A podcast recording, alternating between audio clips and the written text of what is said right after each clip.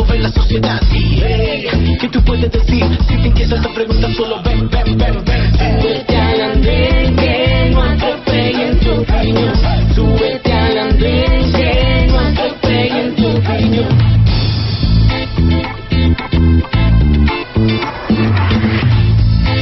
Hola a todos, feliz noche. Ya estamos subidos en el andén de Blue Radio, como ustedes lo escuchaban, para que no atropellen la opinión. Envidia, esa es la palabra que probablemente han sentido los bogotanos esta semana al ver que iniciaron las pruebas de funcionamiento del metro de Quito, que construyó su primera línea en solo 3, 4 años. Justamente hace ese tiempo, hace 3, 4 años, en Bogotá empezaba la discusión que hasta hoy sigue viva a las puertas de una nueva campaña electoral si construimos el metro subterráneo o lo construimos elevado.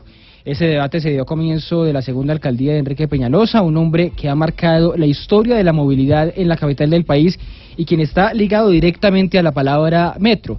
Recuerden ustedes que no lo quiso hacer en 1998. En 2008, 10 años después, perdió la alcaldía frente a Samuel Moreno porque decía en campaña que era mucho mejor extender, seguir haciendo Transmilenio. Y 10 años después, en 2018, otra vez ya siendo alcalde, dijo que sí lo iba a dejar licitado, pero de momento eso no ha ocurrido. Más bien sus críticos hoy dicen que quiere perpetuar el modelo de los buses rojos pegados, que según el mismo Peñalosa hacen lo mismo o más que un metro. Otro dicen, otro, otras cosas dicen los peñalosistas que dicen que la, eh, la permanencia de los gobiernos de izquierda en Bogotá es los, los que, lo que ha dejado frenado o en caos la movilidad en Bogotá.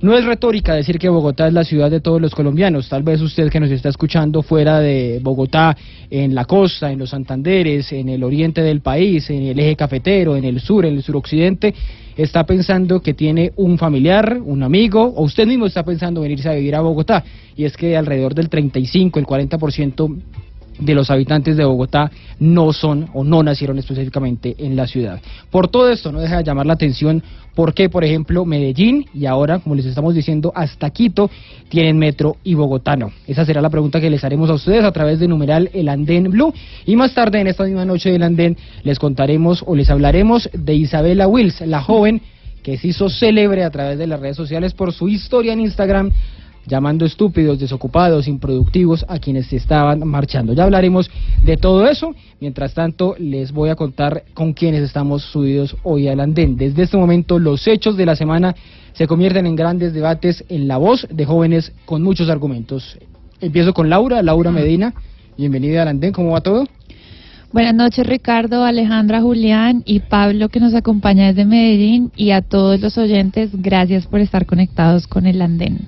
Bueno, aquí ya lo saludo usted. A mi derecha está Julián, Julián Rodríguez. Bienvenido de nuevo. ¿Cómo van las cosas? Bueno, Ricardo, y a toda la audiencia que se conecta a esta hora y mis compañeros de panel, muy buenas noches. Eh, pues muy contento y con muchas expectativas de estos temas en especial tan importantes para nuestra capital y en medio de una coyuntura electoral bien interesante además, ¿no? Sí, es que lo, les decía yo aquí antes de entrar al aire que si las FARC han sido las que han definido las campañas presidenciales en Colombia en los últimos 20, 25 años, tal vez en los últimos 10, 15 años, la palabra metro, el metro como tal, la propuesta sobre el metro es lo que ha definido la alcaldía en Bogotá. Pero ya vamos a hablar de todo eso. Alejandra, Alejandra Zuluaga, buenas noches, bienvenida de nuevo. Gracias Ricardo, buenas noches y también buenas noches a todos los que nos están oyendo esta noche oyendo y viendo también a través de Facebook Live que eh, está en estos momentos eh, conectados a través del Facebook de Blue Radio, a través de nuestra página allí, el Andén Blue Radio. Y saludo en Medellín, la única ciudad de Colombia que tiene metro, a don Pablo Loaiza. Pablo, orgulloso, por supuesto, de su metro, ¿no? En América Latina, eh, y bueno, aprovecho además para saludar a todos los compañeros del panel y a todos los oyentes. Y gracias, eh, Ricardo, por la invitación. No, le alcancé a escuchar eso que dijo al, inicio. No, que por supuesto, no, más que orgulloso del sistema, que además es paradigmático, es simbólico en América Latina, ah, es ejemplar en cómo se ha expandido. Sí, sí. Ok, pues eh, la historia del metro va a, se remonta a 1998. En ese momento era presidente, eh, estaba terminando su mandato Ernesto Samper Pizano. Les voy a dejar este audiocito para que eh, hagamos un poco de memoria y entremos en este debate. Yo soy Ricardo González Duque, como les decía, y como siempre es la consigna todas las noches del andén. Vamos a debatir, pero también nos vamos a divertir. Los leemos a ustedes y ya tengo muchos mensajes a través de numeral del andén Blue, la gente dando explicaciones de por qué eh, otras ciudades tienen metro y Bogotá no. Pero les invito a escuchar este audio para que empecemos a debatir. Este metro se convertirá a partir de hoy en la más cabal representación del empuje futurista que necesitamos en Colombia para seguir sacando nuestro país adelante. El metro divide en dos la historia del transporte público en Colombia 10 de la noche, 13 minutos. El empuje futurista que necesitamos en Colombia. El metro divide en dos la historia del transporte público en Colombia y se quedó solo en el, en el metro de Medellín. Esa fue, ese fue el discurso de Samper en, el, eh, en la inauguración del metro de Medellín por allá en noviembre de 1995. Dos años, tres años más bien después, el 12 de febrero de 1998, se reunieron Peñalosa y Samper en lo que llamaron el Acuerdo de Monserrate y Samper le dijo, oiga, señor alcalde, eh, ahí tiene los recursos garantizados para que construya el metro, pero después por razones económicas, pero también por razones, digamos, de particular interés del alcalde Peñalosa, él terminó cambiando esa idea por la primera troncal de Transmilenio. Empiezo con Julián. ¿Por qué? Esa, esa primera respuesta de por qué hasta Quito logró tener eh, metro, inaugurar metro o estar en las primeras pruebas del metro, mostrando una pujanza impresionante. Las vías de Ecuador también están mostrando una, eh, eh, un, avance impresionante. ¿Por qué ellos sí y Bogotá no? Empiezo con lo último, Ricardo, y es que efectivamente, desde que Rafael Correa era presidente, Ecuador siempre mostró un avance en infraestructura vial enorme y ha sido uno de los logros más importantes que ha tenido el país en términos de conectividad regional. Para nadie es un, eh, una mentira pensar, entender que en Colombia tenemos problemas de movilidad en cuanto a conexión a nivel nacional de los departamentos, las regiones y en las terceras vías, pero en el caso de Bogotá, y ya siendo un poco más específicos, pasa que eh, yo creo que hoy tendríamos metro, si Enrique Peñalosa no hubiera sido tan mezquino de negar los diseños que ya estaban aprobados eh, que tenía el metro subterráneo en Bogotá. Yo creo que fue un error y un desacierto en términos políticos empezar con esa eh, intervención eh, diciendo durante su primer año que el Transmilenio era lo mismo que el metro y que de hecho salía más barato, que era muchísimo menos lógico invertir 10 veces más sabiendo que se podía casi que extender Transmilenio a toda la ciudad y creo que ese esa mezquindad política, porque es totalmente mezquindad, fue es lo que hoy no nos hace tener un metro subterráneo. Tres años se demoró Quito, yo creo que Bogotá pudo haber tenido un mismo tiempo, tal vez unos cuatro años, pero en este momento estaríamos al menos finalizando las obras si el alcalde no hubiera seguido con su empeño de hacer de su sistema y de su imagen del señor Volvo la prioridad para la ciudad. Pero me, me queda una pregunta sobre, sobre eso del modelo de Transmilenio. Él en, algún momento en el 99 escogió, el modelo que yo quiero es los buses, los buses pegados, los eh, BTR o BRT, no, no tengo la, la claridad de, las, de, la, de, la, de ese modelo, que lo han replicado muchas ciudades en, el, en el continente, eso sí, otras que tienen metro como eh, transporte central. Pero mi pregunta es, ¿el error no fue de los gobiernos eh, que lo siguieron? No vamos a calificar si son de izquierda o no, aunque pues son de izquierda, pero los gobiernos que lo siguieron que no quisieron seguir construyendo Transmilenio. O sea, el fracaso de Transmilenio no, no es tanto en sí el Transmilenio, sino que no se hicieron más troncales. No hay en la 68, no hay en la Boyacá, no hay en la 100, en la séptima apenas se va a construir. ¿Ese no fue el error?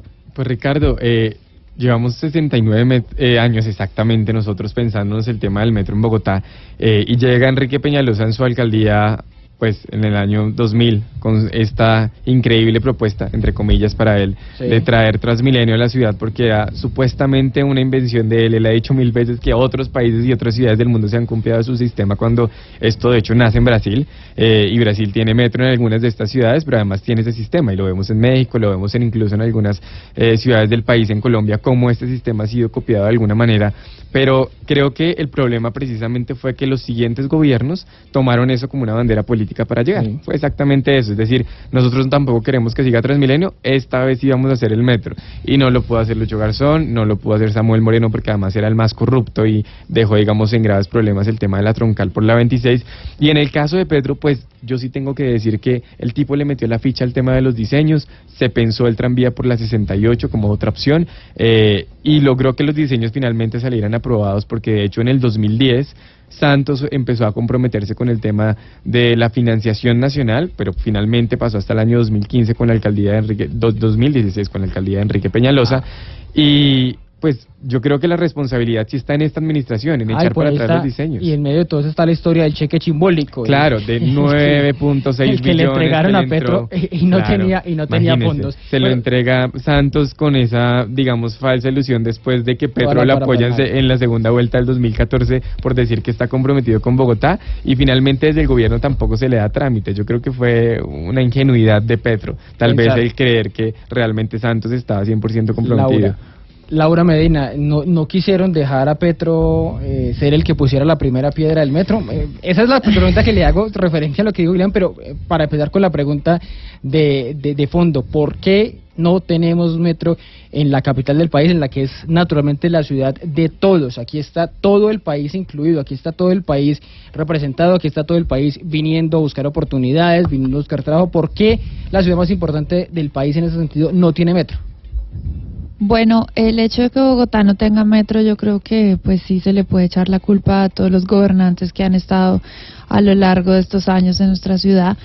Pero digamos que ya tenemos que pensar más en un avance. Hablando de mezquindad, a mí también me parece muy mezquino por parte de los concejales del Polo Democrático tratar de frenar algo que en este momento está tratando de empezar, que es como al menos una esperanza para que los bogotanos podamos contar con un metro. No importa si es subterráneo, si es elevado, lo que importa es que haya metro en Bogotá y no frenemos por ideologías políticas o por posturas lo que para todos los bogotanos, como usted lo dice, no solo bogotanos, sino colombianos que están en nuestra ciudad de todas las regiones, puedan tener por fin, podamos tener por fin un metro en nuestra ciudad. Habla usted de la, de la demanda que presentó el Polo Democrático, Manuel Sarmiento específicamente, que quiere frenar la idea del metro justamente porque es elevado. Esa discusión está desde, desde la campaña, pero, pero esa discusión debe zanjarse, o sea, la, la discusión de, había ya unos estudios de metro subterráneo, no hacerlo subterráneo, que era una idea que ya venía desde el gobierno de, de Gustavo Petro y que también tenía estudios. Me parece que el tema de elevado subterráneo no se puede reducir a un tema ideológico, se tiene que estudiar y tenemos que ceñi- ceñirnos a los estudios que están. Si se considera que hay unas partes del metro que se pueden realizar de manera elevada y otras de manera subterránea, para mí está perfecto. No quiere decir que quienes dicen que es elevado entonces son peñalosistas y quienes dicen que es subterráneo entonces son petristas. Eso para mí la verdad, el tema del metro no debe tener ideología, así como ninguna obra de infraestructura en nuestro en nuestra ciudad. Y ese ha sido el problema de Bogotá. Se ha eh, se ha politizado tanto cualquier tipo de decisión que lo que hemos visto es eso, que Medellín y Quito, por ejemplo, ya tienen metro y nosotros no. Que esos son los dos, los dos ejemplos. Estoy leyendo aquí comentarios a través de numeral de Andén Blue. Juan Pablo Parra, por ejemplo, es- escribe, "Jue- Peñalosa busca abaratar los costos de producción del metro de Bogotá a costas de que quede mal hecho, a costa del bienestar de la ciudadanía bogotana. Pero también hay quienes consideran que el metro debe quedarse como quedó, o sea, como viene en la alcaldía de Peñalosa, por la corrupción de la izquierda y los estudios, los egoísmos políticos, dice numeral yo opino, por eso votaremos por el metro, vaya por donde vaya, lo importante es que continúe el trabajo de Peñalosa y el que lo quiera subterráneo que se mude para Europa, pero los metros subterráneos existen y En tienen unas América ventajas Latina. para algunos mucho más eh, evidentes que los metros eh, elevados. Hay, hay algunos que pensamos que como estamos que se haga, que se haga ya, que se licite y que empiece a correr, a rodar por por las calles de Bogotá pronto. Alejandra, Alejandra Zuluaga, ¿por qué no tenemos metro? ¿Por qué esa hay mezquindad, hay, hay mezclada, hay corrupción, hay desinterés, eh, hay o ha habido eh, prioridades más más grandes de parte de los gobiernos. Por ejemplo, el gobierno de Belisario Betancur, el presidente Betancur dijo, vamos a hacerlo, pero vamos a hacerlo en Medellín, y fue lo que quedó finalmente inaugurado en 1995. Yo creo que aquí hay, varias variables que hay que analizar, pero si bien eh, Bogotá tampoco como que se sale de esa dinámica polarizada en la que pues se encuentra también todo el país y eh, yo creo que eso también influye muchísimo en la manera en la que se han tomado las decisiones frente al metro, ¿no?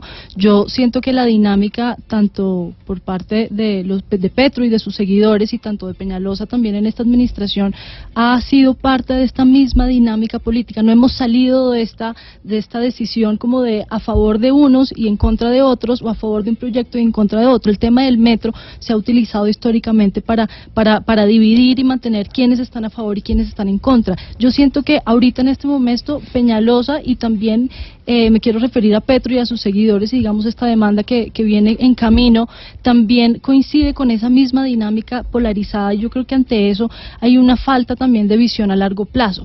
Fíjense que si los mandatarios estarían, pues digamos estos son los tomadores de decisiones, si ellos estuvieran pensando un poco más allá de los cuatro años que dura su, su momento pues en el poder, eh, ¿qué estaría pasando? ¿Qué tipo de alianzas estarían haciendo que permitieran que este tipo de infraestructura, pues de desarrollo y de, y de obras tan grandes en infraestructura se den aquí en Bogotá? Eso es lo que ha pasado históricamente. Y Bogotá ha sido característica pues de esta mentalidad a cuatro años nada más y, digamos que un afán grandísimo por, por conseguir logros en estos cuatro años. Entonces, ese, digamos, es el componente político que más eh, opaca toda esta toma de decisiones frente, frente al metro. Y adicionalmente se han habido también una cantidad de situaciones técnicas que ahorita en este momento son las que se están debatiendo. De hecho, de ahí se está agarrando el polo pues para, para hacer su demanda eh, de todo este proceso que va avanzando. La licitación todavía no ha salido, piensan que va a ser en septiembre, pero también ha habido muchos retrasos en ese cronograma que en algún momento eh, Peñalosa anunció y eso también genera mucha, como mucha desconfianza. ¿Por qué? Porque entramos en esta misma dinámica entonces de prometo una cosa pero no la cumplo. Peñalosa también ha caído en ese mismo error, yo creo que no es, eh, ha sido pues una dinámica en la que todos pues han participado de ella y ahí sí diría yo que la responsabilidad para poder sacar este proyecto adelante va a ser la de las nuevas generaciones que entren a pensar y a tener, digamos, compromisos con otro tipo de partidos, con otro tipo de personas, con otras ideologías, para que puedan lograr y, digamos, como construir, eh, generar estos proyectos de infraestructura pensándolos mucho más a largo plazo. Yo con esta línea del metro, digamos, tengo muchísimas dudas también porque siento que, que bueno, de la manera en la que se están tomando estas decisiones ahorita, actualmente, eh, en el momento en el que se vaya a dar la obra, la obra también va a tener seguramente como contingencias. ¿Pero la eh, línea en qué sentido? ¿Por el trazado? Por el eh, recorrido que vaya. Simplemente porque es solamente una línea. Bogotá es demasiado grande y demasiado compleja. Entonces, como que. Hay ciudades que tienen ya 12 líneas, 15 líneas. 6 paradas además. Y aquí, aquí vamos para una línea. Vamos para una línea y la dinámica realmente de Bogotá y su movilidad es bastante completa. En eso no tiene sentido el, el, eh, la demanda del pueblo que dice que esto es un metrico el que va a dejar Peñalosa y que. un alimentador de Transmilenio. un alimentador de Transmilenio. Aún así no justifica, fíjate que aún así no justifica pues que, que irse en contra de todo el proyecto, porque entonces, mm. o sea, digamos como de qué manera el Polo pudiera dejar un poco su, su, su, posición de, de, oposición ¿no? ante el gobierno para empezar a ver cómo empiezan a, a encontrar los puntos en común y proyectan una idea mucho más a largo plazo. Eso no está pasando. Entonces, ¿por qué? Porque la dinámica política de este país es o estoy a favor de algo o estoy en contra de algo y eso es lo que nos tiene totalmente fregados. No podemos, no hemos podido avanzar en esta obra que es tan importante para Bogotá en años. Llevamos muchísimos años en esta dinámica y a eso también súmele pues la voluntad de los presidentes, ¿no? Aquí toca alinear tanto a la nación como al distrito y eso cuántas veces se ha generado. Esa dinámica política también nos enferma porque, es la misma. Acuérdate en ese momento que Uribe decía que no recibía a Samuel Moreno, independientemente de que Samuel Moreno después fuera lo que fue y no lo recibió y hay un choque de trenes después en el gobierno también de, de Santos Petro, eh, la, mezcla Santos Petro, pues también hubo ahí, eh, unos choques. Pero mire usted paradójicamente, porque ya voy con Pablo en, en Medellín, en ese audio que escuchábamos ahorita es un video que está en YouTube, Pablo, y ahí aparece Samper yendo a inaugurar el metro con Uribe al lado, Uribe siendo en esa época gobernador de, de, Antioquia. Obviamente, ellos dos eran amigos en esa época, eh, eh, Uribe era más del, del samperismo en esa época, pero lo que voy es que todos los astros se alinearon y hubo, hubo, una, hubo una unión, como ocurre muchas veces con, con los paisas. Ahora están alineados, lo hablábamos con usted hace un mes que estuvo, ahora están alineados todos apoyando Hidroituango, por ejemplo, y esa es casi que una, una eh, concepción de, de los antioqueños, que se alinean, que se apoyan, que van todos hablando para el mismo lado, y quizá por eso eh, eh, me adelanto, no sé si a, la respuesta es que hay metro en Medellín y no hay metro en, en Bogotá. Pablo, para preguntarle justamente por eso, ¿por qué en, Medellín sí, por qué ustedes tienen metro allá y aquí no? Bueno, varios de los puntos que son los que considero que ya hay metro en Medellín ya se han tocado más o menos. Eh, el primero es precisamente una visión y planeación de ciudad, incluso con décadas de antelación. En Medellín se empezó a hablar de metro de una la necesidad de un tren metropolitano más o menos desde los 60. Precisamente en el 77 se emite un acuerdo por acuerdo municipal y ordenanza departamental crear la empresa Metro para empezar a hacer los estudios en el 85 se abre la licitación y finalmente, tras unos problemas, en el 88 inicia la obra. Mm. Pero curiosamente, nosotros también tuvimos problemas con el, el gobierno nacional en su momento. La obra estuvo parada tres años y dos meses por la hostilidad de el presidente Virgilio Barco y eso condujo pues a unos sobrecostos que básicamente duplicaron el costo de la obra. Pero aún así, pese a, a- a la alternancia en el poder, pese a la, a la oscilación ideológica, por así, de- por así decirlo, de los gobiernos de turno, la las obras y, la y la- las obras continuaron y la visión de ciudad continuó. Lo segundo, la financiación, que quizá fue lo más, lo más fundamental, y es que nos dimos el metro que nos pudimos dar, en el sentido de las limitaciones financieras que tuvimos. Eh, esta semana, precisamente con ocasión de la inauguración del metro de Quito, Juan Sí. Diego Ortiz, un periodista del colombiano, publicó un dato tremendo. Cuénteme. Los 2 mil millones de dólares que costó el, la- los 22, 23 kilómetros del metro de Quito, eh, con esos 2 mil millones de dólares se construyeron las 11 líneas que hoy tiene el sistema metro de Medellín. ¿Las 11 y es en líneas? operación 11 en, en construcción y una en construcción. Sí. Eh, ¿Aló? Perdón. O sea, entonces es más, es más, no, pero eh, para, para, para contrastar un poco ese dato que usted da, es decir, el metro, eh, o sea, que sale muchísimo más caro hacer el metro subterráneo con esa, con esa idea, el metro elevado, con Absolutamente. una línea de metro subterráneo se hacen 11 de vale metro más o elevado, menos dice el usted. doble, el kilómetro, el doble, triple, el kilómetro de metro subterráneo que el metro elevado. Cierto. Ahora, hay que entender también cómo es que fue lo, lo que- cómo fue que lo financió Quito, y fue a punta de deuda externa. Eh, todos estos proyectos de infraestructura que adelantó Rafael Correa fueron a punta de deuda ex- externa que hoy tienen a Lenín Moreno haciendo gárgaras para pagarla. Y eh, esas esos son los como los dos grandes elementos, eh, Ricardo, que han permitido Pero- que, el, que en Medellín tenga Ahí- metro y que por- y además se expanda. Ahí es donde va mi punto. Pablo, justamente hablando de Rafael Correa y aquí de, de, de Bogotá, el que, el que eh, los dos alcaldes que más promovieron el metro en Bogotá fueron dos alcaldes de izquierda, Samuel Moreno, que hizo estudios muy adelantados, y Gustavo Petro, que hizo estudios hasta por 78 mil, 80 mil millones de pesos. O sea, ahí, ahí se acaba un poquito el mito de que a la izquierda no le gusta tanto el, el, el, el cemento, las obras de desarrollo. Es que sí, ese es, ese es uno de los puntos, que dicen que a la izquierda no le... no que le- yo creo que más un tema de gustos es de- más de capacidad de, eje- de, de administración y capacidad de ejecución, que eso en la, en la izquierda sí ha sido ha, ha demostrado con creces que es incapaz, incapaz de sacar un proyecto. Pero también gobernabilidad, ¿no? esa- Hay que entender que, que, por ejemplo, en el caso de Petro, él la tuvo muy difícil en el consejo, con un consejo que, lo que decía Alejandra básicamente, si él decía una cosa, la mayoría del consejo que era oposición de él decía la otra. Entonces casi que era una mezquindad total. O sea, es decir, estábamos quedando en, e- en ese escenario de polarización, incluso a sabiendas de que el tema del metro que estaba diseñando Petro era óptimo y por fin se estaba ya llegando casi que a una etapa de aprobación de recursos y licitación. Eso fue un tema netamente político para ganar réditos de un Porque es lado. que- Yo Mire, quiero agregar cosa. otra cosa. Fíjate que mi- ahí vuelve mi punto y es precisamente cómo un- en Medellín hemos logrado superar ese, ese, ese, ese escollo de que pese a que han habido cambios de gobierno, Fíjese los que hay- proyectos hay han un- logrado salir adelante porque hay una visión de ciudad grande. Hay un tema también mire, que está ¿qué- relacionado qué- con qué esa ideología. Fíjate que, y es esa capacidad también como que tiene también el Consejo de visualizar ese largo Sí. plazo y asumir una deuda. Históricamente hemos- nos hemos dado cuenta como los concejales aquí en Bogotá, eh, no, no me quiero referir como específicamente a algún periodo, esto ha habido más bien histórico, cómo le han tenido miedo un poco a generar esa deuda. Siempre uno de los argumentos ha sido el tema de los recursos. No hay suficientes recursos y evidentemente no los va a haber nunca.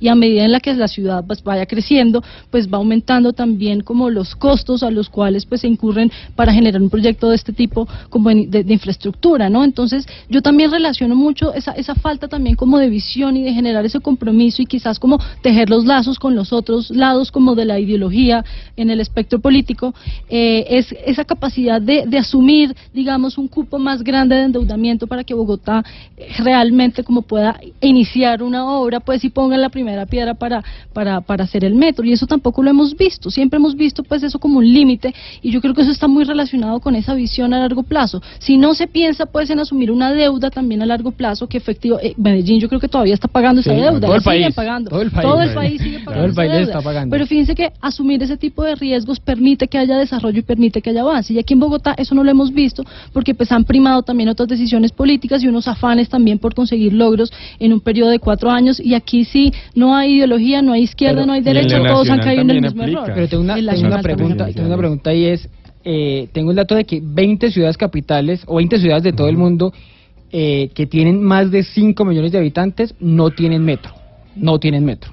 O sea, tienen, tienen otros, otros sistemas de transporte. ¿El metro sí es necesario? O sea, necesariamente una ciudad tiene que tener metro. No podemos seguir con el modelo más barato y, me- y bien hecho de un Transmilenio en cada, no sé, en cada avenida un Transmilenio que pueda servir y que pueda ser, ser útil, porque esa fue la esa fue la idea de Enrique Peñalosa con la que gobernó en la primera alcaldía y con la que intentó ser alcalde después en 2008 cuando le ganó eh, Samuel Moreno, que Samuel Moreno decía que había que hacer metro, pues. Yo, yo estoy de acuerdo un poco como con esa visión. Yo creo que por lo menos en una ciudad tan compleja como lo es Bogotá, sí hay que pensar en decisiones que se ajusten más a la realidad. Es decir, pensar ahorita, por ejemplo, en generar una infraestructura, una obra subterránea ahorita, el caos que generaría sería tremendo. Eh, el impacto, pues, a nivel económico es grandísimo, el impacto social también. La dinámica del bogotano es demasiado tensionante entre sí, entonces va a generar, pues, un impacto y un rechazo grandísimo. Eh, pero más allá de todo eso, yo creo que las soluciones toca buscarlas ahí en la misma dinámica de la ciudad y eso no sé qué tanto se ha visto. Se han primado también como la necesidad de solamente hablar de Transmilenio, solamente hablar de metro. No, eso tiene que ser pues un, un, un conjunto de soluciones. eh, pero, pero digamos hablando en términos de costos, o sea, nuevamente Bogotá no estaría tan mal pensándolo en temas de, de Transmilenio en muchos otros pues sectores de la ciudad. No es una mala idea, no es una mala idea como, como empezar a articular como todo eso como se está haciendo ahorita. O sea, no. yo creo que vamos por ese mismo camino. Nos quedamos con Pues, Transmilenio, pues no, es, no, claramente no, yo creo es que, una posibilidad. que Bogotá no puede seguir pensando Porque es que, ¿qué, qué hacemos? ¿Es mejor un metrico chiquito ahí como para tener de lo de juguete o, o un Transmilenio por todo lado? Yo sé que hay unas consideraciones ecológicas e ideológicas Pero porque si no han hecho la, el de Transmilenio en la avenida Boyacá, no han terminado Claro, muchas de las troncales que han prometido. Entonces, ¿cómo vamos a pretender estar eh, ligados a un sistema de transporte que no ha sido suficiente? Tenemos que buscar, obviamente, avanzar. Y el tema de los recursos no puede ser una excusa porque así nos vamos a quedar toda la vida. Claro, como me encanta estar de acuerdo con Laura en estas cosas, porque claramente... Pero porque están en campaña. No, más Porque que en sa- ya campaña. les voy a hablar, ya les voy a hablar de la efectivamente el tema del Transmilenio, pues es un retraso para la ciudad, es que llevamos 70 años, es una deuda histórica y claramente hay que correr esos riesgos incluso en lo financiero. Ahora, ¿A usted, usted le parece, que- a usted le es que parece serio Mocus? ¿A usted le parece serio Antanas Mocus? serio en qué sentido? Un alcalde serio, fue un alcalde serio en un Bogotá. alcalde Yo sí innovador y disruptivo. Bueno, para mí. listo. Eh, Pero iba espere, no, déjeme, ya, déjeme terminar. el termine tema y ya le planteo. Eh, lo peligroso ahorita es que el señor alcalde Enrique Peñalosa piensa dejar amarrados los contratos antes de salir. Es decir, él se posiciona en el 2016 diciendo que va a construir el Transmilenio por la avenida Boyacá, por la avenida 68 y que posiblemente por la calle 13. Supuestamente lo iba a hacer hasta este año, pero el tipo no ha hecho- no- ni siquiera las obras están, digamos, contratadas, pero prometió este año en la rendición de cuentas en el Consejo que iba a dejarlas contratadas en septiembre. Es decir, lo que él quiere básicamente es amarrar al otro alcalde para que inaugure esas obras y le echen la culpa de por qué eh, Transmilenio sigue siendo un sistema nefasto y porque realmente eh, la culpa no la tiene Peñalosa por dejarlo contratado, sino porque el que finalmente inaugura es el que se lleva los réditos buenos o malos de las obras. Y lo que estamos viendo además es que Peñalosa pues tiene un interés claro y es básicamente seguir inundando la ciudad de diésel, porque hemos visto que claramente los Transmilenios sí contaminan y que allá maquillen las cifras es otra cosa. Pero Maquille, ¿por qué? ¿En qué sentido? Pues porque los estudios que se han hecho en otras instancias fuera de Transmilenio y de la alcaldía, pues dicen que claramente los niveles de contaminación son altos. Pablo, me está pidiendo la palabra Pablo. Sí, mira, eh, no, pues, es, es que la clave de todo esto es la multimodalidad y yo me atrevería a decir que sí, rotundamente Bogotá necesita un sistema de tren pesado porque se necesita un- un- una línea de alta, ca- altísima capacidad, además de una ciudad del tamaño de Bogotá que eh, soporte, eh, que sea la columna vertebral de todo el sistema de movilidad. Pero la clave de todo esto, como lo, bien- lo he- lo he dicho, es la multimodalidad. O sea, Medellín tiene BRTs que además funcionan muy bien. Sí. Que no ¿Cómo contaminan. es? ¿Metro Plus El problema es ese? ¿Qué se llama? El sistema en sí mismo. El Metro Plus Sí. tiene dos líneas, eh, dos líneas troncales que funcionan hoy a gas natural y ahorita en agosto llegan 64 buses eléctricos que van a operar eh, esas troncales. El problema no es el sistema en sí mismo, es decir, es de según las zonas de la ciudad, las cargas y descargas, eh, eso técnicamente se llama eh, eh, cargas de pasajero hora sentido, necesite la ciudad, pero a, a mi juicio Bogotá necesita con urgencia una- un sistema metro, pero un sistema que se pueda dar, o sea, no vamos a, a endeudar a la nación o a endeudar a todo el país o que se endeude la ciudad por décadas eh, con, con la- con una obsesión de un ter- metro subterráneo cuando puede costar la mitad y tener exactamente Pero, Pablo, si obsesión- un metro No. elevado. No, no, eh, de hecho ahorita los precios están más altos. Uno de los argumentos del polo precisamente es ese, que los estudios de factibilidad, que además ni siquiera fueron aprobados cuando se aprobó en el Consejo el tema del metro, decían que era 12.9 millones, billones de pesos, billones. 70% de financiación nacional. Ahorita van en más de 13 billones, 13.8 billones de El- el pesos. elevado. El elevado, claramente resulta más caro, pero un poco en la línea de lo que dice Pablo es el tema multimodal, es decir, se supone que el metro sería el eje principal que movilizaría más pasajeros, Pero pero, con lo que vemos métrico ahorita no. Yo- yo es que este métrico no lo tiene porque además tenemos seis estaciones que están separadas cada una por 1.300 metros de distancia. Es decir, si una persona quiere bajarse de una estación de, me- de- de metro para ir a la siguiente, no puede caminar, tiene que necesariamente o tomar Transmilenio o tomar bus. El referente internacional nos dice que es mínimo 400 o máximo 400 metros de distancia para poder de una u otra forma pues ubicarse estratégicamente en la ciudad. Pero aquí lo que estamos viendo es que el metro va a actuar es de alimentador de los Transmilenios. Pero, y además el Pero punto fíjense es que, que, es que es que solamente se está planeando líneas. la primera línea y eso es un pro, eso es un eso es nuevamente, o sea, tenemos que mirarlo a largo plazo y eso no se está haciendo, o sea, ya asumir que, que este metro y que esta línea de metro va a ser un metrico me parece que es demas- un des- o sea, es descalificar una obra que que se tiene que pensar es a largo plazo. Esta línea que va a dejar Peñalosa ¿no le parece que es métrico? ¿No le parece que llegar hasta la 72? es que solamente estamos hablando de una, línea, ¿sí? nuevamente vamos, a- o sea, vamos como a los hechos. o Hay sea, que arrancar. Hay que arrancar por algo, Sí. nunca se ha arrancado, no Pero no tenemos ni siquiera la allá. primera estación. Pues nuevamente vamos entonces al cupo de endeudamiento y esa capacidad que tiene Bogotá para poder pagar esa de- esas deudas a las que se va a comprometer a largo plazo. Otra cosa con respecto al valor del, del, del, del metro y lo que está ahorita costando, tiene que ver mucho también con el tipo de cambio, con la tasa de cambio, Claro. perdón, y eso afecta un montón realmente las cuentas y en eso sí ha variado, ha variado bastante. Entonces eso también toca analizarlo, ¿no? A medida también que vayamos, que vaya aumentando pues eh, como nuestra población en Bogotá y, y a medida que estas variables también macroeconómicas vayan, se vayan moviendo, pues eso va a eso también va a afectar y va a influir muchísimo la capacidad que va a tener Bogotá para asumir esa deuda a largo plazo. Yo insisto en que, en, en que esos calificativos del metrico lo único es que, o sea, nos llevan a la misma situación de apoyarnos, apoyar el metro o simplemente estar en contra. En Esto es solamente la, la primera línea que se va a construir en Bogotá. Tenemos ahorita Bueno. ya que empezar a pensar en que cómo vamos a ¿Cuál es tener siguientes segunda? líneas, vamos a tener segunda o tercera línea, cómo van a ser esos Pensando- en lo que viene. los candidatos. pues. Pensan- es pensando lo que viene, eso le iba a decir de la, de la campaña electoral, porque hay unos candidatos que dicen que ellos quieren seguir haciendo o que tienen la idea de que el metro sea eh, subterráneo y que van a hacer todo lo posible, sobre todo los más cercanos al petrismo, que era una consigna, una idea de Petro hacer el metro subterráneo a como de lugar. Y hay otros que plantean, no, hay que hacer el metro eh, como viene, el metro que deja, que deja eh, Enrique Peñalosa, pensando en lo que viene ahora en la campaña electoral aquí en Hay Bogotá. tres posiciones. ¿Qué, qué hacer? que uno, uno dice, ¿por quién, ¿por quién voto que me haya garantizar que va a estar, que va, que va a estar el metro? Eh, Laura, ¿quién, ¿quién puede garantizar un metro por fin en Bogotá? No, pues no me vaya a decir quién, eh, con pa- campaña No le voy a decir política. no, no, no me voy a publicidad decir- política que pagada- no, no pagada, sino, o sea, de las posiciones que están, ¿cuál es, ¿cuál es la más posible? ¿Cuál es la que nos puede llevar a decir, por fin vamos a tener un metro?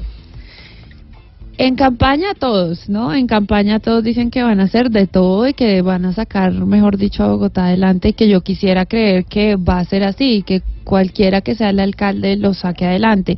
El tema es ese, el tema es que, vuelvo y repito, el tema de la infraestructura en la ciudad de Bogotá, sobre todo el tema de la movilidad, que es un tema que yo creo que después de la seguridad es el que más le importa a los ciudadanos de Bogotá, eh, es bastante vendedor en la época de campaña, entonces claro que los políticos van a pegarse del tema del metro y créeme que la mayoría de los bogotanos no tenemos eh, el conocimiento técnico de estos estudios porque precisamente para eso están los expertos que, que hagan todo este tema. Los políticos lo que se encargan es de generar emociones a través de Sí. cosas tan importantes como el metro de Bogotá.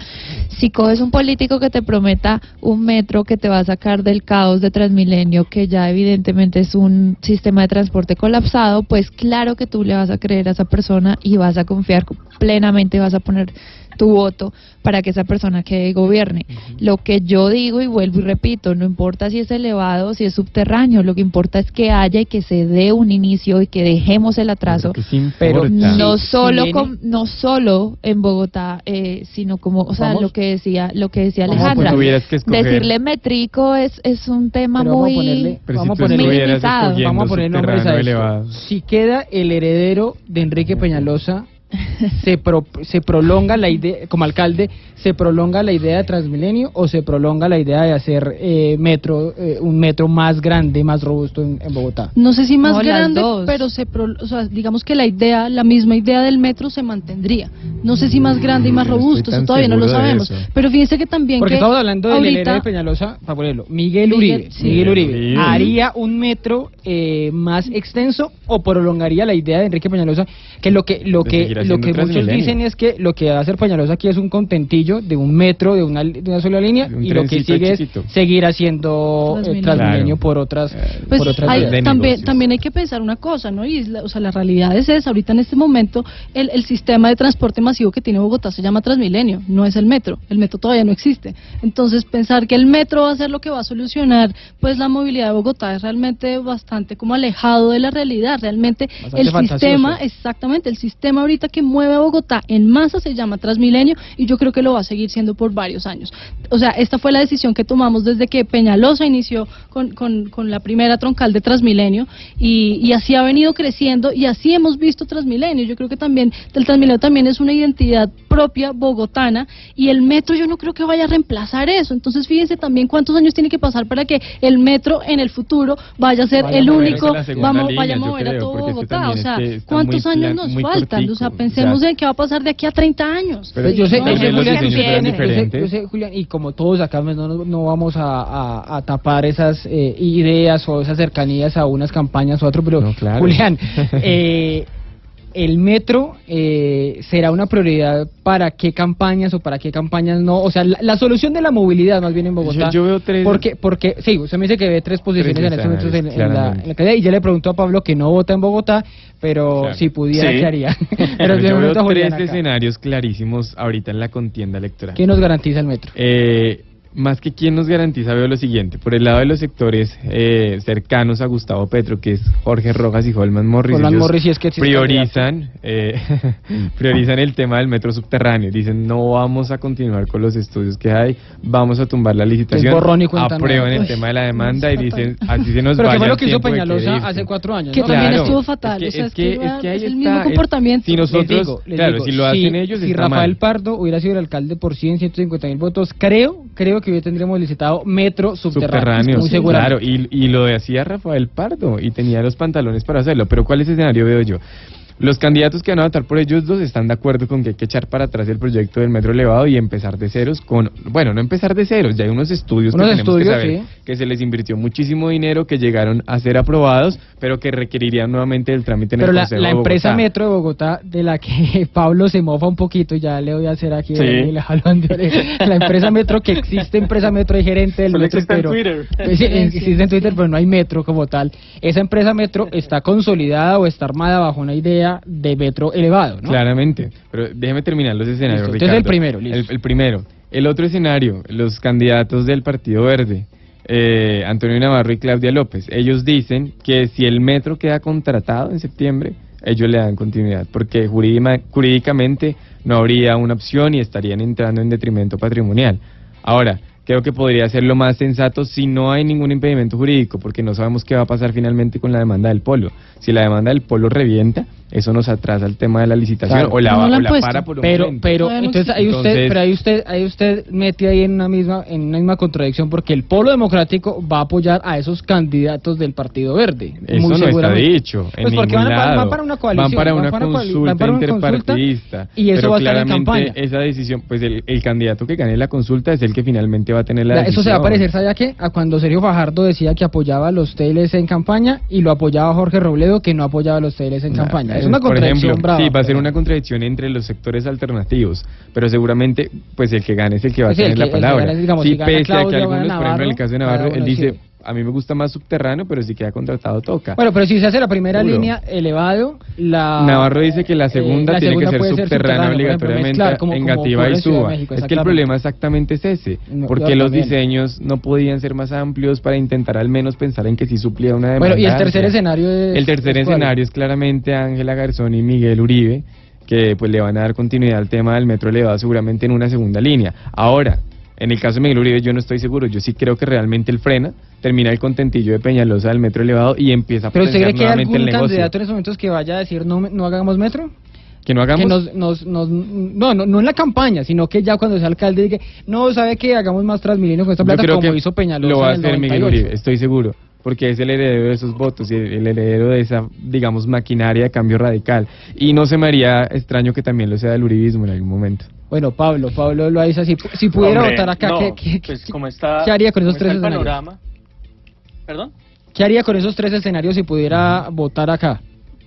No, pues aquí estoy viendo cómo estaban los estados de los estudios eh, subterráneo versus eh, versus elevado. Sí. El subterráneo llegó a un, estu- en un estado de prefactibilidad. En la, en la alcaldía el, Petro, el- ¿sí? el elevado está a puertas de licitación. O sea, es decir, ya hay un, un tiempo, un, ter- un espacio ganado impresionante. eh, y, y bajo esa lógica, o sea, volver al modelo de subterráneos implicaría un retroceso gigantesco. Eh, yo devolviéndome un poco a la pregunta inicial que vos nos planteaste, es quién lograría tener metro, hacer realidad el metro. Yo creo que sería quien esté comprometido en darle continuidad a lo que hoy ya está establecido, que es el de un metro elevado, que Sí. es mucho más barato, que a mí me gusta incluso el planteamiento que se está haciendo de la peatonalización de la avenida Caracas. De la Caracas, sí. un impacto- No, el impacto locura. eh, paisajístico que se hizo aquí en. Medellín, o sea, el Paseo Bolívar quedó precioso. Claro, pero tú dimensionas lo que es la Caracas. De, ese- de cómo quedó ese país, ese, ese paseo, de cómo se ganó un espacio de ciudad con espacio para bicicletas, para peatones, nuevos árboles y, y, y demás. Pero el caos que causa el Nuevos metro pero ¿cuáles nuevos árboles y Peñalosa los está talando todos? No, no, fíjense que ese escenario, ese escenario realmente ahorita, de hecho, ha sido muy debatido en el Consejo. ¿Por qué? Porque es que la Caracas, o sea, va a haber una obra también en la séptima, ¿sí? Y, el- la conectividad que hay entre norte y sur, que tiene la Caracas, No que tiene dónde. también, no hay por dónde. Entonces, realmente pensar Yo- en esa opción, realmente, o sea, en el Consejo absurdo. la mayoría, Pablo- todos han estado de acuerdo con que esa no es Pablo una iba a opción. terminar ahí es, con- es bonito, el creo que suena lindo, pero No, realmente en la realidad entiendo- sería un caos. ese- yo entiendo ese problema, semejante problema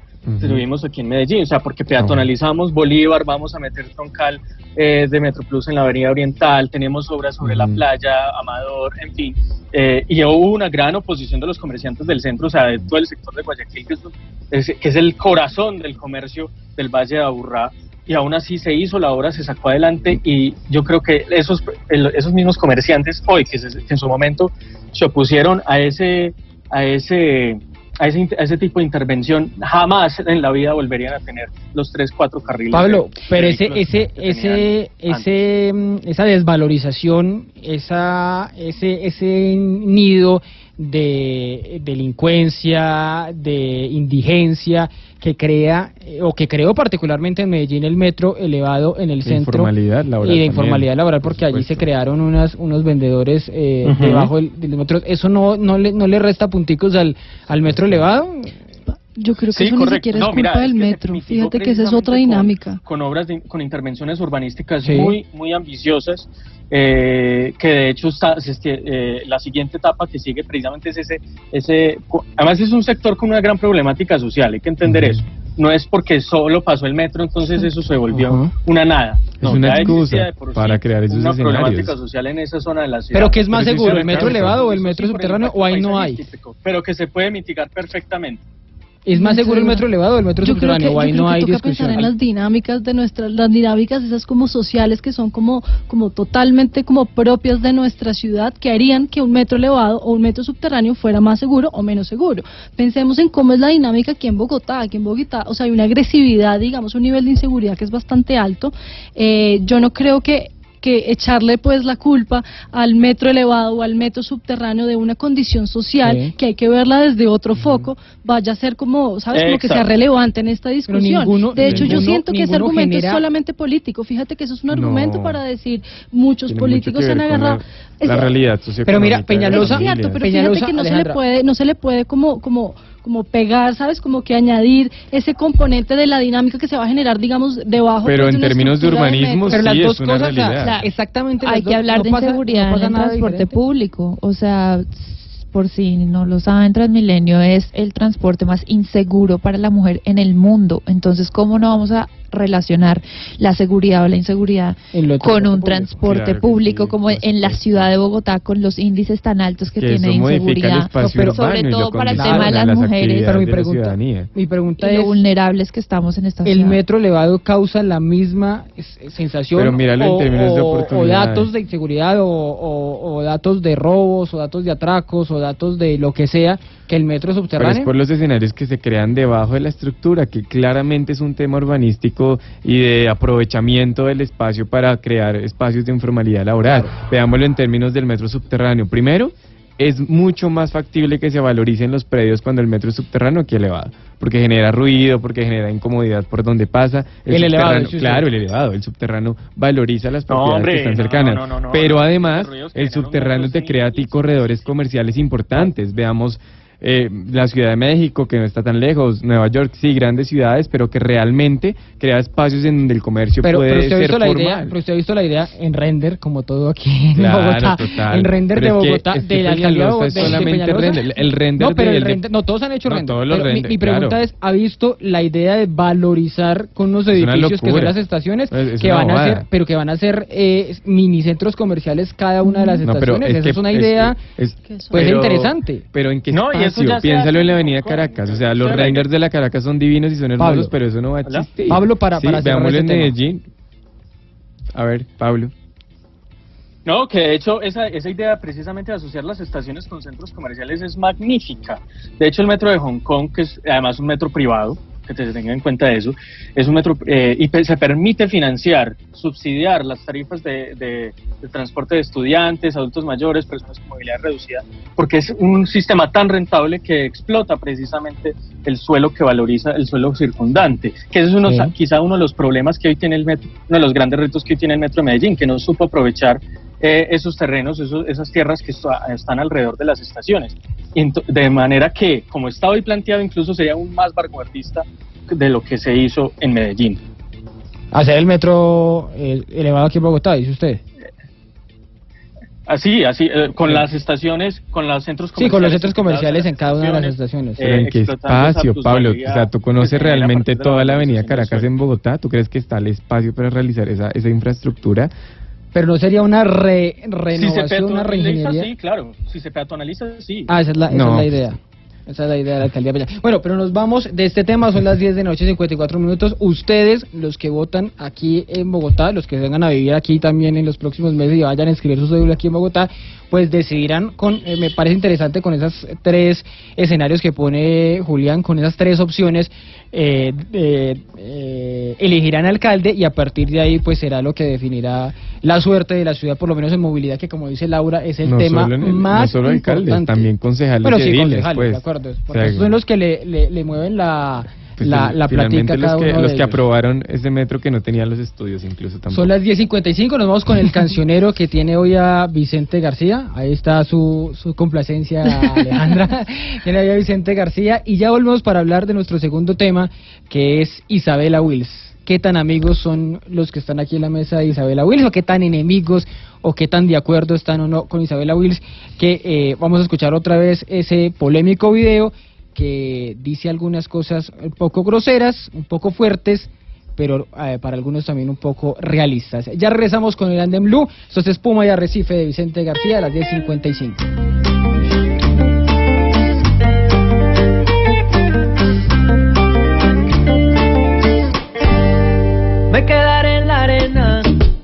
mientras el sol me calma y esperaré las olas que me arrastren a tu playa.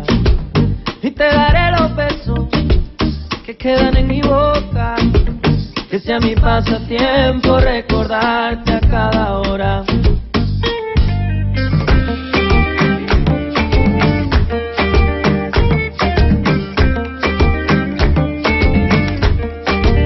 Te esperaré en la arena,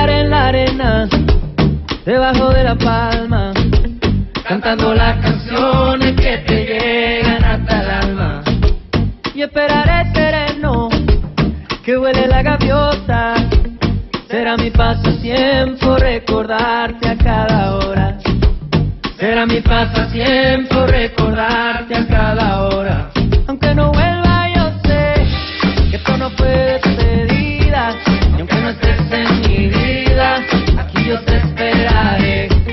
Aunque yo sepa que tú jamás sentirás lo mismo, que nos separa un abismo, aquí yo te esperaré.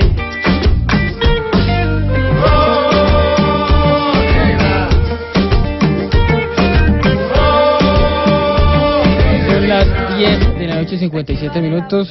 A veces las cuestiones técnicas, tan técnicas como el metro, no deberían someterse a, a debates, ni siquiera a una votación eh, eh, popular, porque Holman Morris incluso llegó a decir que debería ser una consulta popular para que la gente decidiera si el metro es subterráneo o, populismo. o, o elevado. Eso No, pero sí la forma la importa. con el Aquí metro, importa o lo sea, de ese man de de- verdad. y la forma ¿Por también. loco. Porque O sea- pues, es una idea. Ah, Las consultas populares se hacen para muchos, para muchas razones y esa y Yo esa no, sé qué. eso, nuevamente, o sea, o sea, estamos en una sociedad que realmente no tiene pues un conocimiento para ponerlo pues a unas urnas así de esa manera. Yo creo que la educación ante todo, pucha. Y Bueno, les decía que cambiamos de tema a las 10.58. Les veo escuchando a Isabela Luis que esto no necesita más presentación, sino escucharla.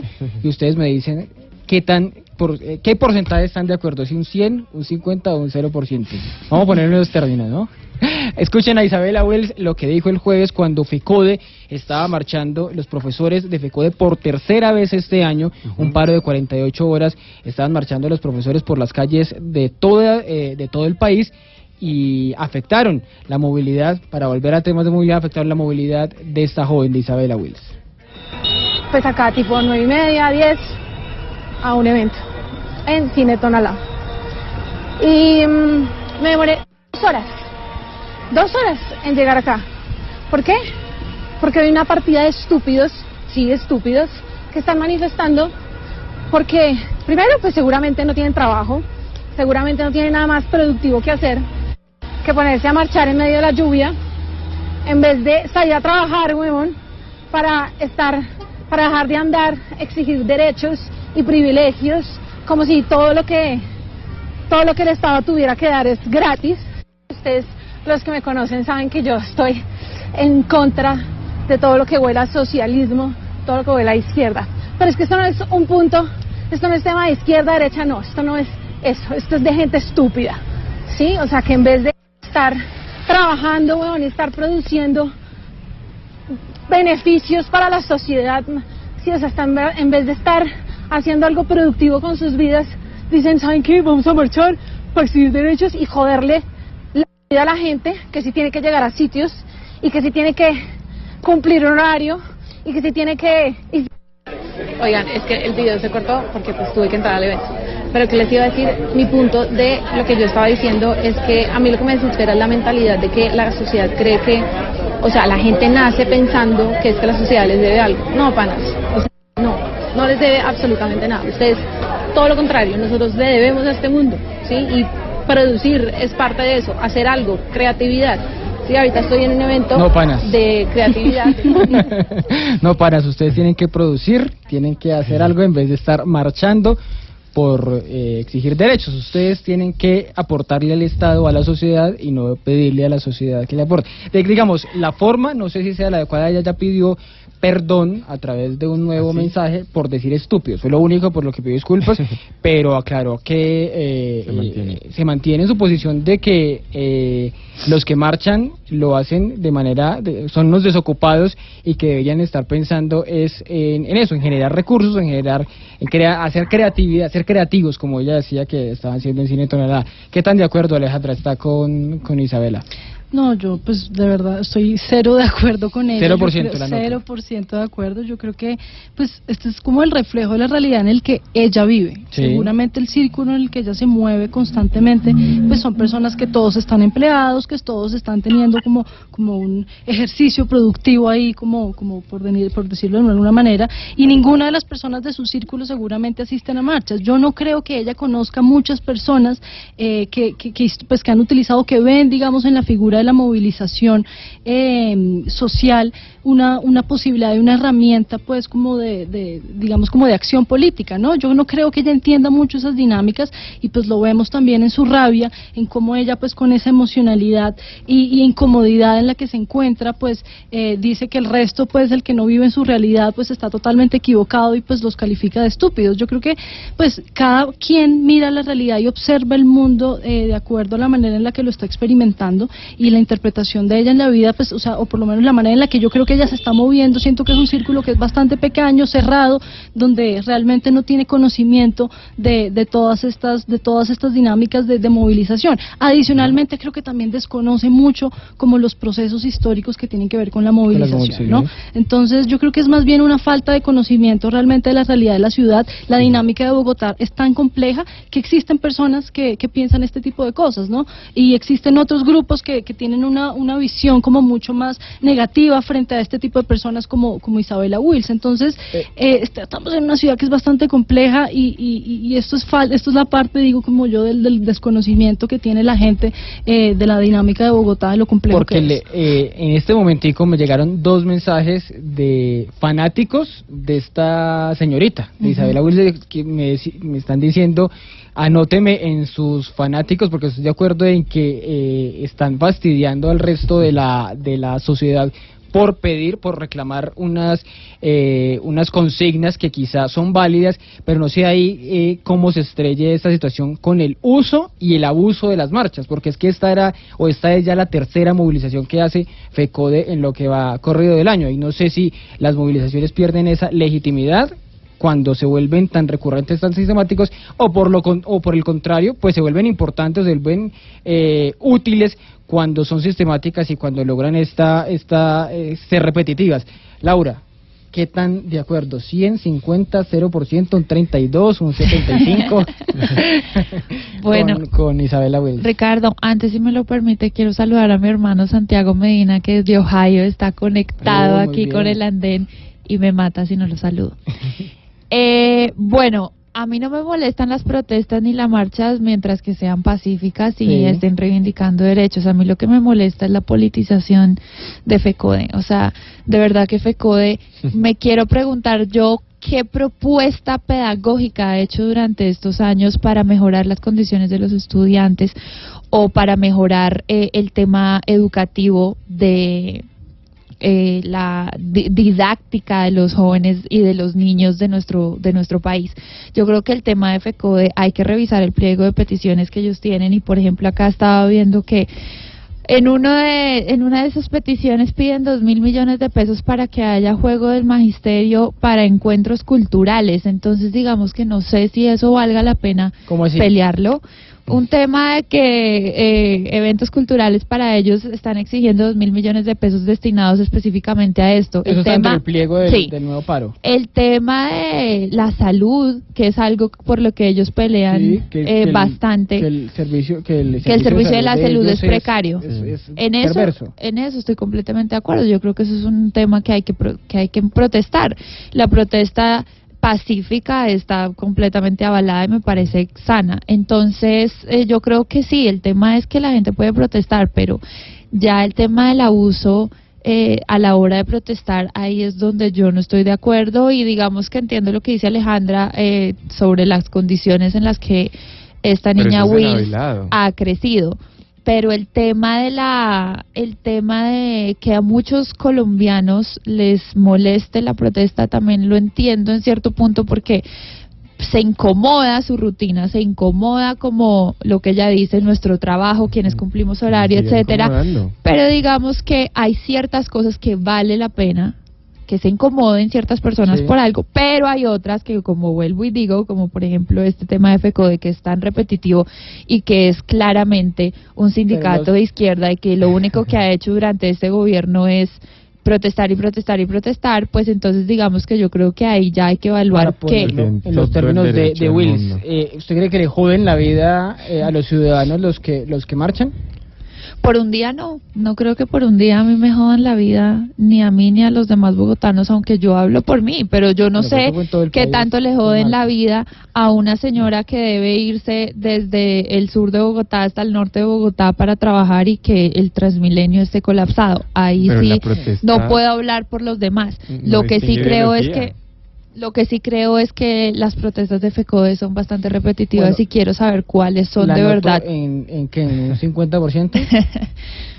¿Puede ser? 50%. No, no, aquí no se vale. Ante esto no porque porque plantea porque plantea que, que obviamente detesta todo lo que huela a socialismo de izquierda, politiza un poquito. Eso sí, no estoy de acuerdo con la manera grosera y con la manera en la que ella se, se refiere a las personas, es que me porque parece, eso sí. me parece Yo interesante le algo que invitaría un dice- poco a dice- ella como a que conozca las dinámicas de su ciudad para que vea Para que realmente, sepa. para que No entienda qué es lo que ciudad. pasa. Pero, pero es que Yo también uno no invitaría sé, a yo no voy a hacer aquí reflexionar abogado del diablo, pero ella derechos. un día desesperada. puede que a nivel conmigo, regional, el tema educativo a nivel regional, hay muchas cosas, pero por ejemplo hoy en el Plan Nacional de Desarrollo se estaban votando temas importantes en el tema de la educación. Pero Muchos no- congresistas no querían votar, entonces ahí es donde uno dice, pero entonces ¿cuál es el compromiso de la educación en el país? Claro, pero sigo con Julián, sigo con Julián, 0% me imagino. Super 0%. El primer mensaje que yo le mando a la señorita Wills es que deje su posición acomodada y entienda que muchos de los derechos a los que hoy tiene como mujer son gracias a la protesta social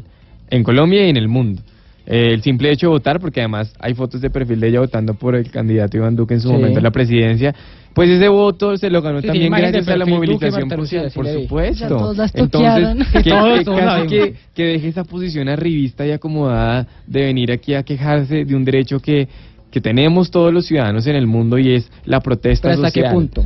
¿Hasta cuándo? Lo que ¿Hasta pasa es que yo creo que la visión mis es derechos terminan... Si, si un sector lo hace está mal y ahí tal vez sí de pronto rayo un poco con, con Laura y es pues el uribismo aquí también ha salido a marchar y ha salido a exigir unos derechos y también ha publicitado una- el escenario. Marchamos los sábados y no afectamos. Eso es lo que decía Will, que marcharan los sábados, que No, marcharan los pues, sábados. ¿Cuál entonces, violencia? con- ¿Usted ha no, visto- usted ha ¿cómo visto una marcha del? Las marchas del uribismo nunca ha habido fue el nunca ha habido no, ningún no. problema Ah, sea, a nivel de orden aceptando que la público. violencia sea social es más.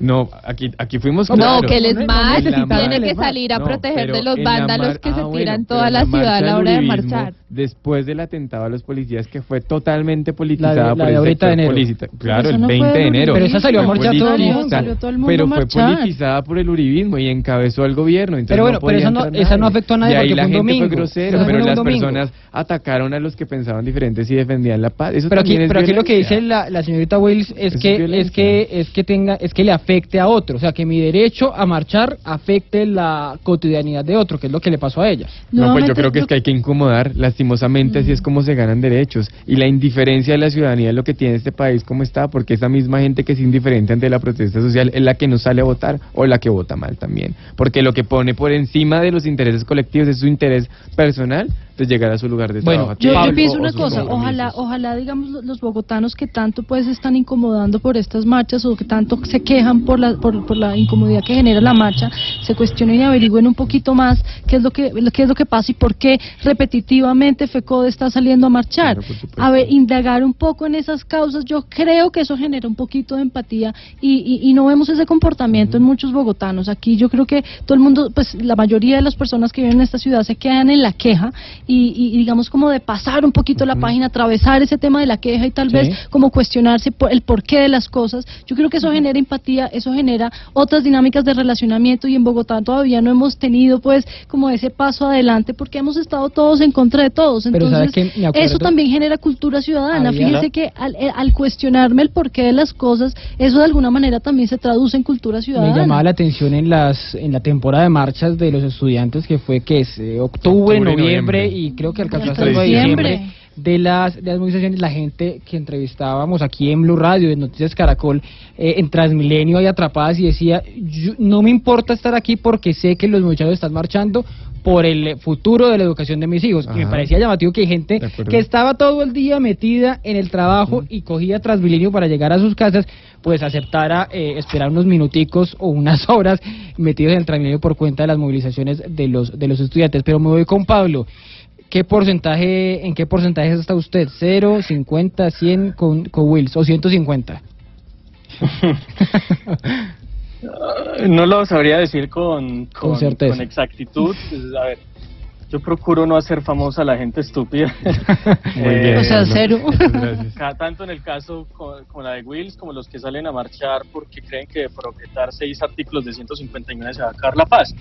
Pero, eh, el O sea, el- estás negando que es un ataque que- a la de paz. lo que dice Wills, hay un profundo, Gracias. hay un profundo clasismo Sí. hay un profundo clasismo, eh, y, pero aún obviando eso, eh, yo creo que más allá del debate es qué tan legitimado está quien estaba protestando o no. Y yo creo que ahí sí estoy muy de acuerdo con Laura, en el sentido en que era FECODE está actuando más como un, está fungiendo más como un actor político legado a sectores de extrema izquierda que realmente como representantes del, del gremio de los ¿Pero profesores. eso es ilegítimo? Eh, y en ese sentido, sí, yo no veo legitimidad en esa, en el- legitimidad en esa. en No, esa pero hacer una marcha política Eh, es, es ilegítimo. No, no, porque es con un objeto político, no por una reivindicación de derechos, aunque se Ah, ¿no? con El ello. tema salarial, el ¿sí tema de salud, de condiciones laborales. En el caso pues específico, en el De caso FECODE. específico de FECODE, porque ahora que, es la me- que recién lo firmó Julián, que se había politizado en exceso eh, la marcha en contra del atentado contra los policías y en general con los actos de violencia. Yo, pues, hombre, yo estuve marchando al lado de Daniel Duque, que creo lo conoces muy bien, que es un muy buen amigo del Partido Verde. Sí. Es decir, ahí me encontré con amigos de todos los sectores políticos rechazando la violencia. Yo creo que eso también me parece Pero allá bastante fue donde iban a esa- a un joven por tener una camiseta, Esa, ¿no? esa, esa manifestación, que incluso en términos de legitimidad e e incluso de número fue muchísimo más amplia que la que hubo esta semana en contra de las objeciones Eso presidenciales. sí es falso. Eso es falso. no me van a decir aquí los números. En Bogotá, en Bogotá pudo ser un poquito. o- Pero para mí fue igual. Para mí fue igual la de no, la de en. Bogotá, la de la de enero y la de este este lunes que pasó. Pero lo que a lo que yo iba y, y- y le, y le y le devuelvo esta pregunta a usted, Pablo, es estamos hablando sí de lo político, digamos, que es lo que pasa aquí con con con FECODE por un lado en la izquierda y digamos en la derecha o, o sectores de centro derecha si lo queremos poner así marchando contra el terrorismo o contra el ELN o como pasó también hace 10 años marchando contra las FARC. Pero mi, mi, mi punto es las marchas hasta qué punto deben estar afectando la cotidianidad de, de los ciudadanos, que es lo que decía esta, esta señorita Wills, a pesar de que eh, lo diga en los términos que lo diga. Eh, no, a ver, como precisamente se, se, eh, se traduce en una, en una expresión eminentemente política, más no de reivindicación de derechos, sino esa Ujú. cosa, yo creo que ahí no es legítima la incomodidad que decía Julián, eh, se, de- se, se, se genera a partir de la reivindicación Sí. de derechos. ¿cierto? Valga la redundancia, yo creo que ahí están actuando como esa sistematicidad en las protestas y en los paros, además afectando un derecho fundamental como el de la educación, eh, me parece una, una actitud más atendiendo a, a intereses políticos de ciertos sectores políticos bien representados en los sectores extremistas como del Gustavo Petro, etcétera, eh, que más que sobre los derechos en sí mismos de los, de los educadores. ¿Por qué? Porque incluso es bien paradójico. Cuando el gobierno nacional ha, ha atendido a implementar eh, eh, elementos pues para la mejoría de la calidad educativa, sobre todo orientado, ya en el caso específico de ellos, eh, a ser más rigurosas las evaluaciones, ellos se han opuesto. Sí. No obstante, como decía hace un momento Laura, ellos no han presentado jamás una contrapropuesta y en donde es clarísimo que hoy el sistema educativo está teniendo unos fallos gravísimos. No más esta semana estaba evaluando con Alfredo Ramos unos temas, ah, bueno, con Alfredo Ramos, eh, can- precandidato a la alcaldía de Medellín, unos temas de, de sobre la jornada única. Y hay un error pedagógico pues en el modelo pedagógico de la jornada única que Juan Manuel Santos absurdo que está orientado sobre una un sistema eh, eh, de pruebas estandarizadas de formarlos para las ciencias para las matemáticas eh, el lenguaje para que nos vaya mejor en las pruebas PISA Sí. y no y no para las habilidades blandas que se requieren de cara sí a la estoy totalmente la de acuerdo, Pablo. industrial y las amenazas Bueno, pero la eso- jornada, pero la idea de la jornada única laboral. tuvo sus Entonces, ventajas también. está- ¿Qué está proponiendo FECODE para eso? Nada. Estás actuando, está fungiendo más como, una, como un servil, como un servil, eh, como un servil del, del, de, de quienes hoy están tratando de hacer una op- oposición más bien mezquina y no propositiva al gobierno nacional. En parte, yo, yo creo, yo Julián. estoy de acuerdo en parte con, con, con Pablo, creo realmente que sí, que FECODE, el error de FECODE ha sido no hacer una compra- propuesta en términos curriculares y educativos para realmente acabar con un sistema de educación tradicional que se potencializa, digamos, con los últimos gobiernos. Pero de una u otra forma lo que ellos están peleando en muchos casos son temas netamente de condiciones laborales propias del gremio de los docentes. Sí, estoy de acuerdo, como docentes deberían ir más allá de sus derechos propios, eh, pues como uno de los, diría yo, una de las profesiones que debería merecer más respeto en un país.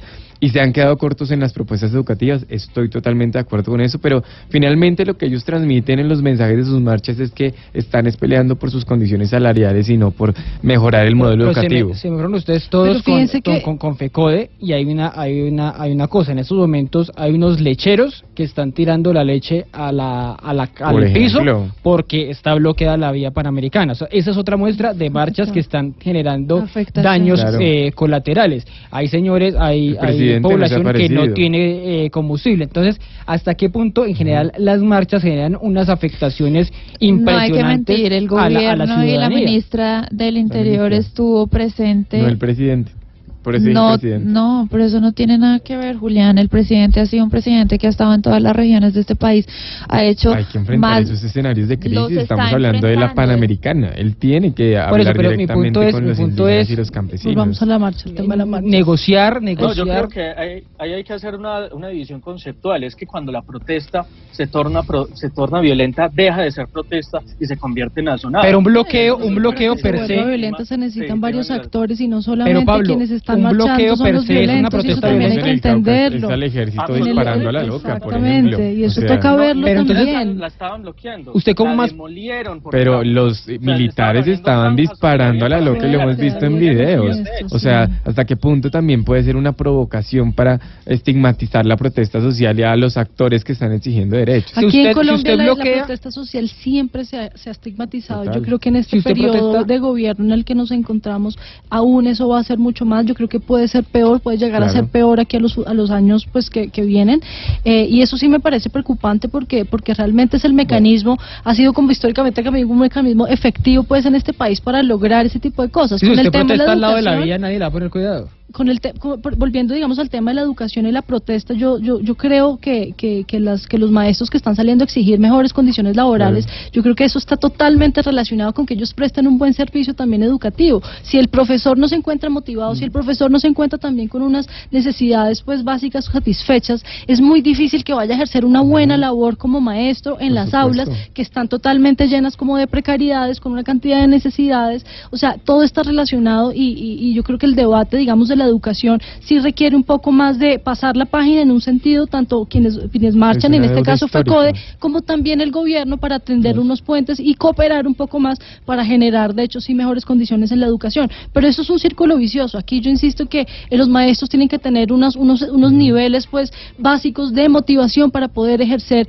un buena, una buena labor como como, Como maestros, claro. si no va a ser muy difícil. La pedagogía, pues yo creo que se está devaluando demasiado y realmente quienes deberían tener una excelente pues condición de vida como seres humanos, pues son los maestros, son los que están enseñando y transmitiendo un conocimiento a las, a las generaciones que van a, pues que, que- que Pero eso sí para, digamos, de izquierda. No, pero para restringir la libertad y de nuevamente ese debate de decir que solamente es de izquierda, que, que- o sea que todos entonces son de izquierda, yo creo que eso tampoco Y construye. el adoctrinamiento que eso por, polariza Es un una montón. excusa para son restringir las, la libertad son de las 11 de la noche, 20 minutos. Nos vamos con algo más de música. Ya venimos para despedirnos.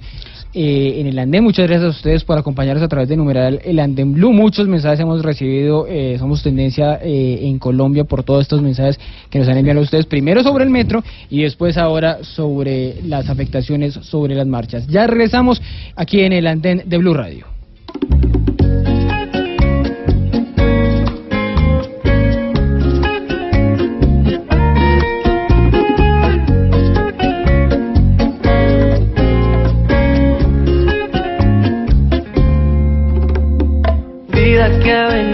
para llenarme de color el alma.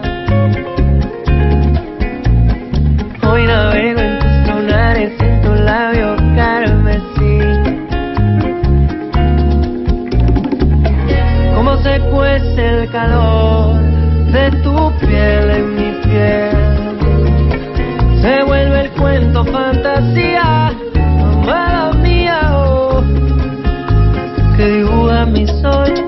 Como vino tu voz y me dijo que el amor eres tú.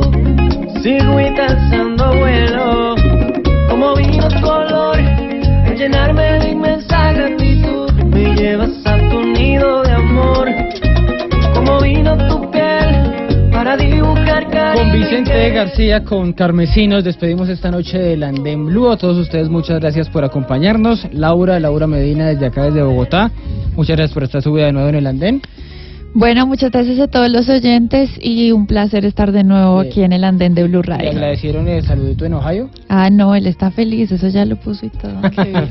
Me puso la grabación. Alejandra, Alejandra Zuluaga, muchas gracias por estar esta noche subida de nuevo por el andén para que no atropellen la opinión. Ay, muchis- muchísimas gracias a todos los que están ahorita conectados y que pues pudieron interactuar por medio de Twitter y un saludo muy especial para Mateo Córdoba, compañero también de panel, eh, Ay, sí, por ahí que también le envió- o escuchándonos y haciéndonos barra desde Sí, donde que sea que esté. Su, su GIF eh, de admiración. Julián, Julián Rodríguez, gracias por estar de nuevo en el andén. No, muchas gracias a ustedes, Ricardo, en especial a la audiencia por estar este, este viernes hasta ahora conectados. Un mensaje muy, muy importante. Yo creo que siempre hay que salir a las calles cuando sea necesario y estoy seguro que este gobierno nos va a dar los motivos para hacerlos como ciudadanos libres y plenos en derechos. Bueno, don Pablo Loaiza, de nuevo subido en el andén desde Medellín. Desde Medellín también No, nos hombre, escuchan. Un abrazo a toda la gracias, gente. yo sí- ¿Cómo, perdón? No, un abrazo a toda la gente allá de, de Medellín, de todo el departamento de Antioquia. Así es, lo bueno es que a veces las protestas no nos afectan tanto porque tenemos metro elevado. esa sí, esa sí No, es cierta. Muchísimas gracias por la invitación, siempre es un gusto estar acá y un saludo a Laura, a Alejandra, a Julián y a Bueno. Ricardo a vos, por supuesto, por la invitación a todos los oyentes. Bueno, pues ustedes pueden revivir toda esta discusión a través del podcast de Blue Radio, a través del Facebook Live en la página de eh, eh, Facebook de Blue Radio y a través de nuestra página allí en, en Facebook, el Andén Blue Radio, para que eh, pongan su manito ahí de me gusta. Y muchas gracias por acompañarnos de nuevo. Volvemos con otros temas de discusión la próxima semana, el próximo viernes a las 10 de la noche. Ya viene mucha más música, mejor música con Blue Música Fin de Semana de Rafa Arcila.